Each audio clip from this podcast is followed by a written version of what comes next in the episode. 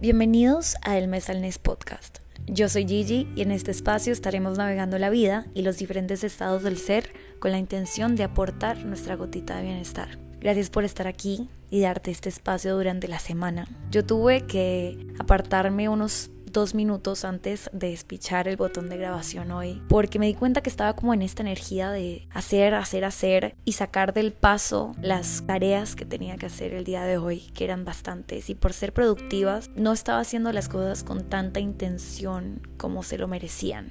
Y como este espacio para mí es sagrado, siempre quiero que sea un momento de ligereza, de conversación, de intención. Tuve que darme ese espacio y ese momento para regular mi sistema nervioso y cuando hice ejercicios de respiración y me puse justamente mi mano en el pecho para hacerlo, me di cuenta que mi corazón estaba latiendo rapidísimo. Probablemente hubiera grabado este episodio también por salir del paso y esa nunca es la intención. Entonces me tuve que dar ese momento, pero ahorita estoy lista y dispuesta y agradecida de estar aquí. Hoy es oficialmente el último día de enero. Es un mes bastante largo y que creo que tiene muchísima magia porque siendo el primer mes del año nos da esa claridad y esa frescura que tienen los nuevos comienzos. En enero se podría decir que somos nuestras mejores versiones, entre comillas, o aquellas versiones que teníamos visualizadas al final del año anterior. Y lo somos porque justamente enero nos da ese boost de empezar. Algunos empiezan alimentándose mejor o buscando espacios de ejercitar su cuerpo, otros crean rutinas más disciplinadas incluyendo hábitos más saludables, hábitos que los llevarán seguramente a cumplir esas metas que se fijaron el 31 de diciembre.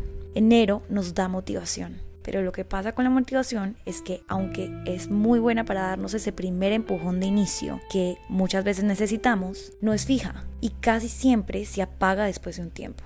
El impulso se pierde con nuestro ánimo, con los niveles de energía, con la comodidad de recaer en patrones de comportamientos que conocemos bien y son bastante cómodos para nosotros e incluso que se adaptan a nuestras versiones antiguas. La motivación está ligada a todas estas variables que están en constante cambio y de las que realmente no podemos fiarnos para recaer en ellas si queremos seguir tomando acción alineada. Así tengamos el ánimo bajito, así tengamos un poquito de pereza, así esté lloviendo Hoy realmente yo sé que no queremos dejar nuestras versiones de enero en enero, pero muchas veces sí lo hacemos por falta de ese aire fresco o motivación. Así que mi invitación de hoy es que recaigamos en la disciplina para encontrar un febrero y en general el resto de meses del año que continúe trabajando por sus futuras versiones de manera sana dándole espacio tanto a la acción como al descanso para así no quemarnos de productividad en los primeros meses del año. Y aunque ahora debes pensar que te voy a hablar de la disciplina en este episodio, la verdad es que no. Solo me pareció muy importante dejar ese recordatorio al inicio, pues siendo 31 de enero, varios tendemos a recaer en este punto de nuestras versiones mejoradas y a veces solo hace falta una persona o un recordatorio que te aclare la vía hacia el hacer que las cosas verdaderamente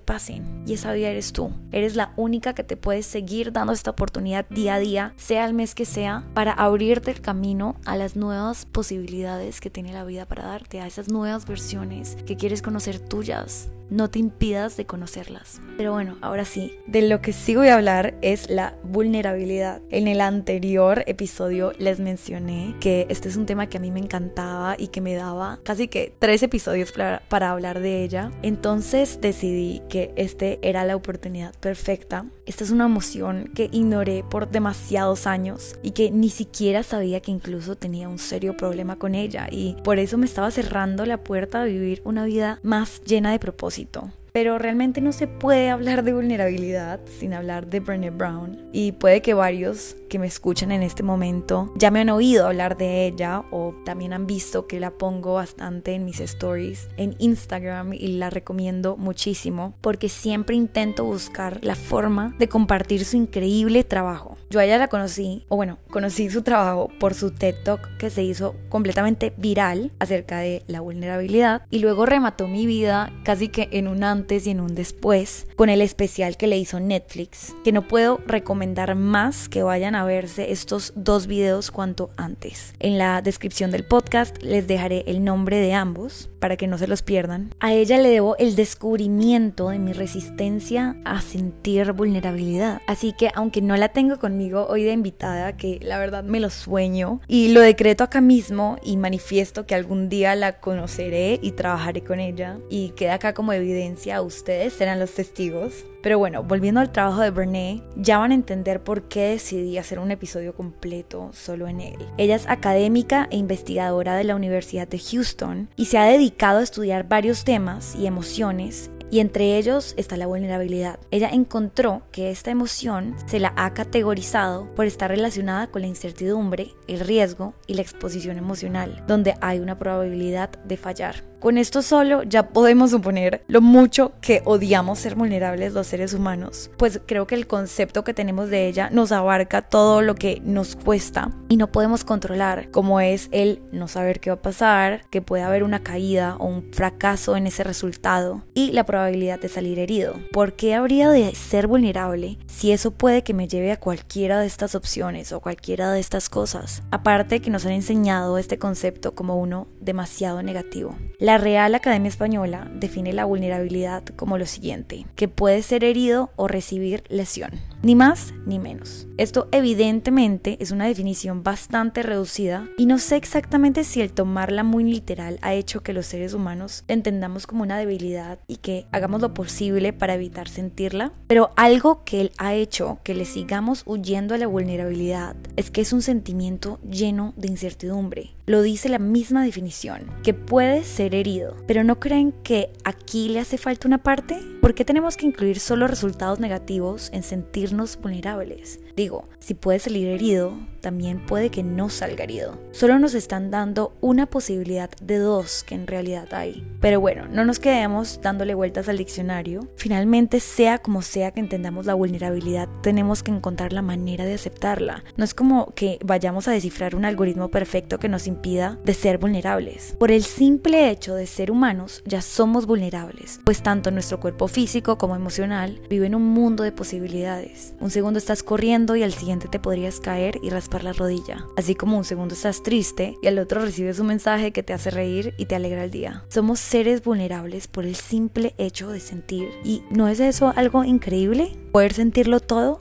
¿Qué es lo que nos da miedo de permitirnos sentir? Brené habla de seis mitos que hemos construido alrededor de la vulnerabilidad, que nos impiden sentirla como debe ser y que causan muchísimos problemas. Explicaré las implicaciones de cada uno de los mitos que nos hemos comido el cuento. El primer mito es que ser vulnerable es igual a ser débil y eso ha hecho que no haya suficientes valientes porque no hay valentía sin vulnerabilidad. No hay Aquiles sin su talón. El mito 2 es yo puedo no ser vulnerable y listo esto. Pues esto no es una opción, como mencioné anteriormente, por el simple hecho de ser humanos ya lo somos y al no reconocerla como se lo merece y como se debe y si no nos permitimos sentir nuestro dolor es probable que vivamos explotando, exteriorizando ese peso y esa carga con otras personas y hacemos daño. 3. Puedo hacerlo solo, sin ayuda, sin apoyo de la gente que me rodea. Puedo ser vulnerable sin dejarlo ver, porque otra vez volvemos al mito número uno. Me va a hacer como débil, entonces puedo ser vulnerable sin que nadie se dé cuenta. Esto es un gran problema porque nos impedimos de dejarnos ver tal como somos y evitamos conectar más profundamente con las personas. La vulnerabilidad abre el paso a la conexión. 4. Se puede ser vulnerable sin la incertidumbre y la incomodidad. Mm, no. Es imposible ponernos en una posición vulnerable si sabemos qué hay del otro lado. Sería tan sencillo como tomar una decisión de si saltar o no, si ya sabemos si va a resultar o no, según nuestras expectativas. Entonces, no se puede, gente.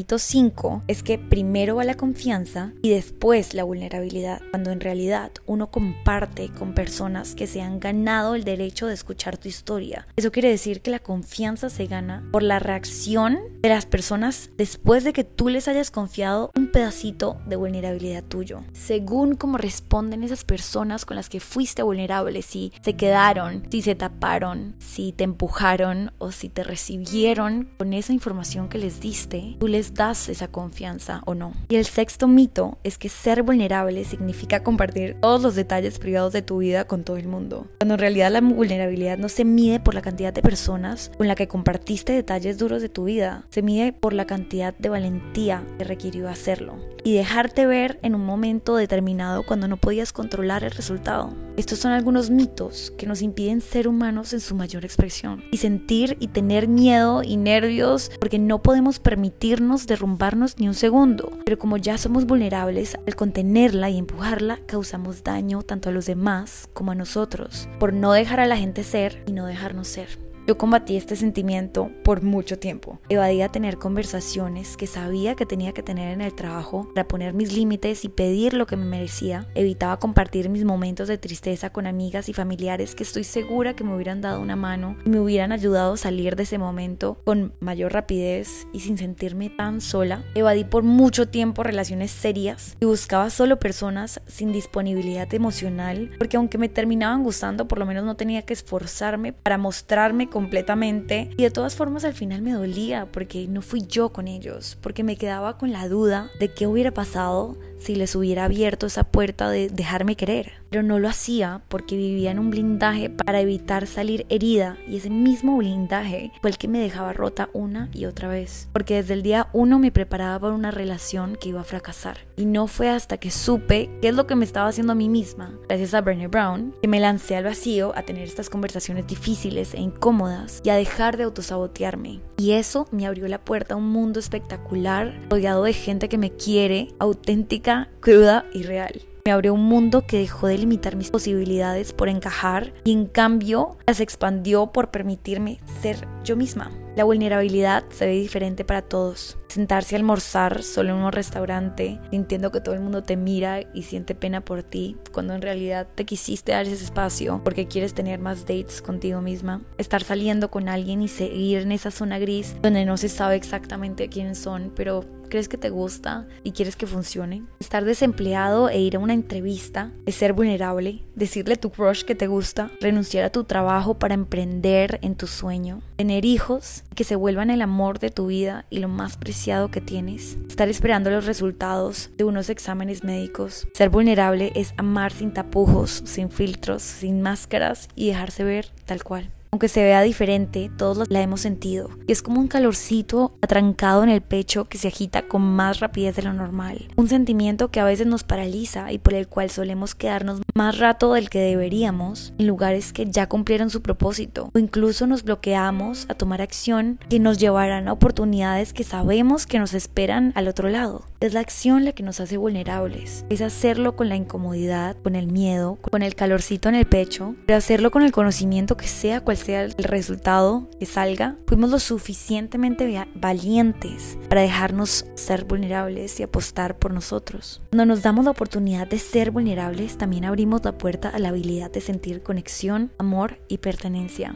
Estos son tres sentimientos que nos dan propósito a los seres humanos y eso es un precio muy alto que pagar por no permitirnos ser vulnerables, ¿no crees? Por muy incómodo que sea dar el paso, vale la pena hacerlo y dejarnos vivir con propósito, siéndonos fieles a nosotros mismos. Si te estás preguntando cómo lograr ser vulnerable asegurando un resultado cómodo para ti, no hay forma de saberlo. La única forma de ser vulnerable es sumergiéndonos en la incertidumbre. el único seguro que uno podría llegar a tener al hacerlo es saber que si el resultado no sea el esperado, apareciste ahí para ti y te dejaste ver exactamente por lo que eres. Y eso es ganar ganar un punto a favor de ti. Así que en esos momentos en donde estás resistiéndote tanto a hacer eso que sabes que te va a liberar, pero que es muy, muy, muy incómodo, repite después de mí. Hoy escojo la valentía por encima de la comodidad. Hoy escojo honrarme a mí mismo, siéndole fiel a mis sentimientos. Hoy escojo tomar acción alineada a mis valores, sin apego al resultado.